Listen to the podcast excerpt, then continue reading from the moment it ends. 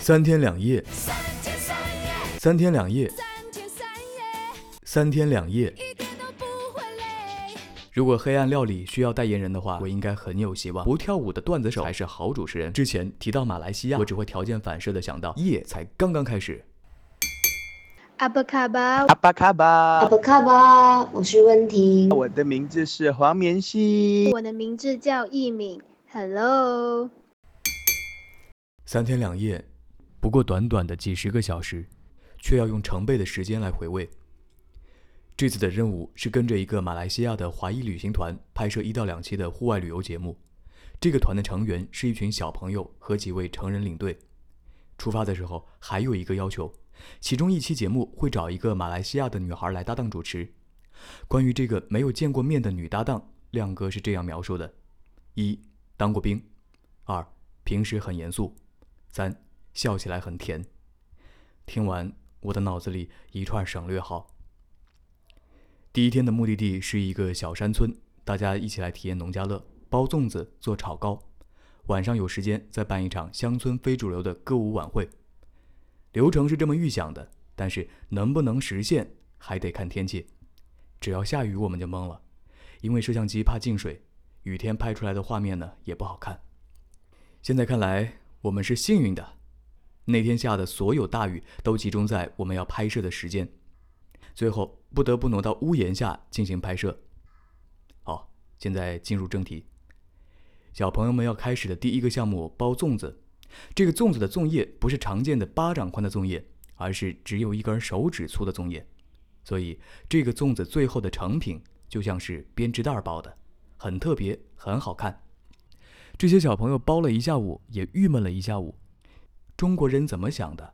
包个粽子这么复杂？我告诉他们，其实中国人也没几个见过这种粽子。比如我在拍这期节目之前，就算看到这个东西，也不会认为它是个粽子。而且我认为发明这种粽子的人一定是外贸协会会长，因为包一个粽子最快也要十几分钟，吃的时候拆开它也得费好半天力气。除了好看之外，并没有什么用。如果黑暗料理需要代言人的话，我应该很有希望。第二个项目是制作炒糕，炒菜的炒，年糕的糕。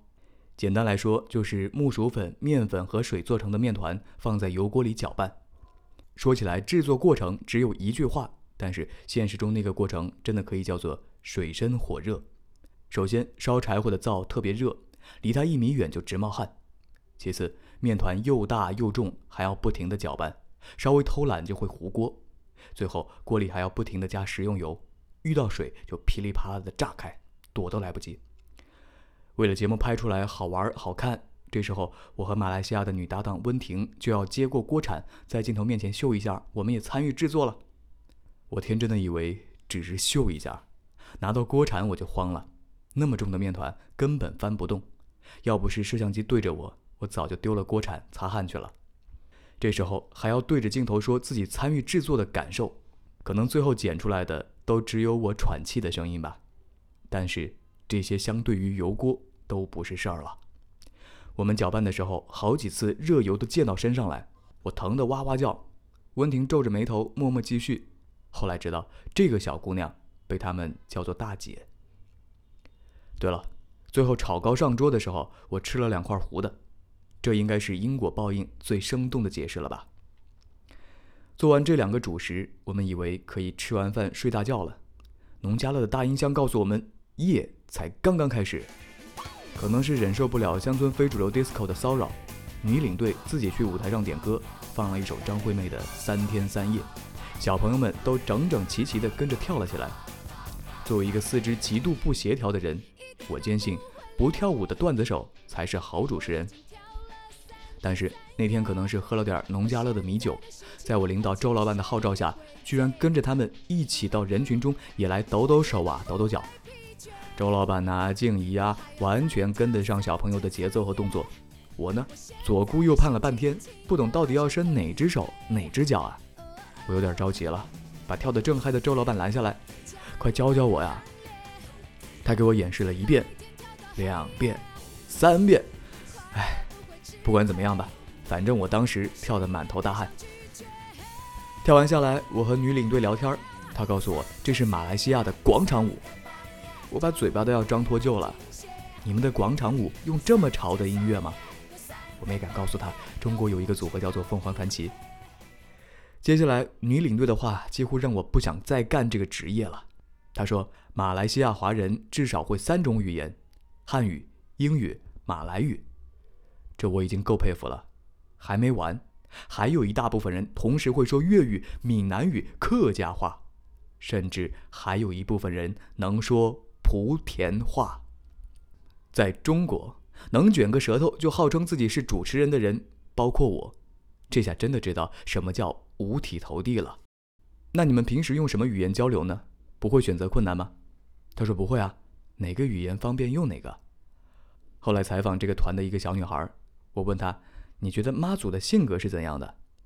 女孩说：“我觉得她很厉害呀，是一个 super woman 呐。”还有一天刚好碰到团中的两个小朋友生日，领队说：“来，大家一起唱生日快乐歌。”祝你生日快乐！好，再来遍英文的 Happy Birthday to you。好，马来语的巴拉巴拉巴拉巴拉。好，再来遍广东话的巴拉巴拉巴拉。真的没有人知道当时我惊呆的表情和羡慕的眼神。今天想为大家献唱一首耳熟能详的生日歌，预备唱。祝你生日快乐！Happy birthday to you. Selamat Hari Jadi. Selamat Hari Jadi. 祝福你福壽與天齊，希望你生辰快樂，年年都有今日，岁岁都有今朝，恭喜你，恭喜你。可以可以，很好听。大姐，你可以去做主持还有歌手嘞。跳完舞的第二天，我们要出发去湄洲岛，在车上，周老板老是糊弄我们，说他要罢工了。在我看来，他是一个横跨吃斋念佛、登山打球界的人，用那个小女孩的话说，也是一个 super woman 了。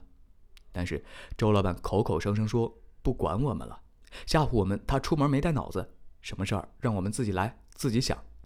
最后，在我们的死缠烂打之下，只好带了脑子，而且还是一个感冒的脑子。在湄洲岛的行程中，马方的杨启豪领队突然生病了，嗓子发炎，眼睛流泪。他眯着双眼说要去向总团长道歉，他没有照顾好自己。这不是偶像剧的台词哦。一个儒雅的长者带着痛苦的表情和因为生病发红的眼睛跟我说这些的时候，我首先是心疼，然后是敬佩。整个旅行团领队们的性格都很随和，举止都很客气，甚至是儒雅。可能是从事声音工作的原因，还觉得几位领队的声音都很棒，说起话来有一种愿意聆听的冲动。在这三天的时间里，我吃什么都香。其实景区的饭菜都不会特别好，但是每天衣服被汗湿透了好几次，这种情况下喝一碗粥都会觉得幸福。在这三天时间里。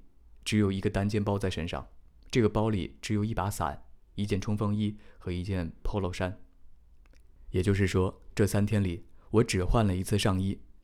没错，其他的所有都没换。第二天晚上，同事静怡因为完成了手头的工作，可以提前出岛。他在走的时候特意在酒店门口等我，给我留下一支洗面奶。这份感动就像是书上写的那样。二万五千里长征中，战友给你留下了一碗炒面。之前提到马来西亚，我只会条件反射的想到 M H 三七零，在这之后，我脑子里会出现一张张生动的脸、具体的人和那些深刻的画面。小朋友们每天都会写报告交给领队，报告的内容是他们当天的心得体会。作为一个高龄小朋友，这篇流水账也是我的报告。这个旅行团将要回国的晚上，领队告诉我们，小朋友们都哭了。知道欢乐要结束的这个时刻，真的是痛苦的。当下，工作群里的成年人都说有点失落。好在世界那么大，我们迟早都会去看看。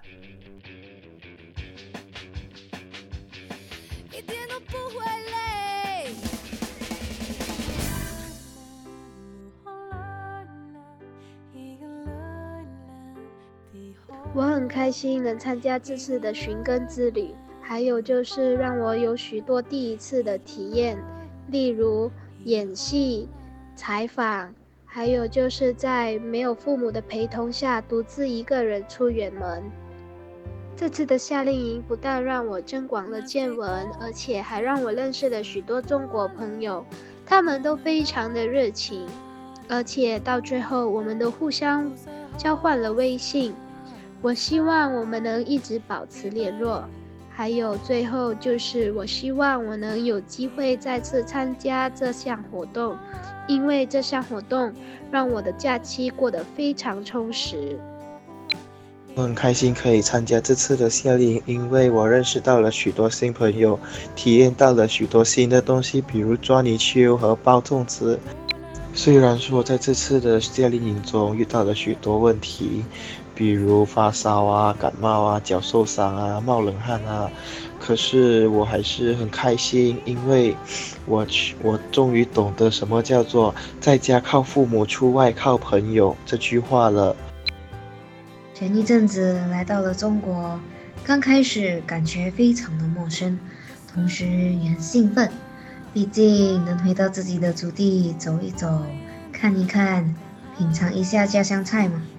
在中国的这十几天里面，认识了许多中国朋友，同时呢，也体验到了许多不一样的东西，例如呢，抓泥鳅啊，抓泥鳅。因为是第一次，感觉非常的好玩，而且那天我们跟中国朋友都玩得非常的疯，非常的颠。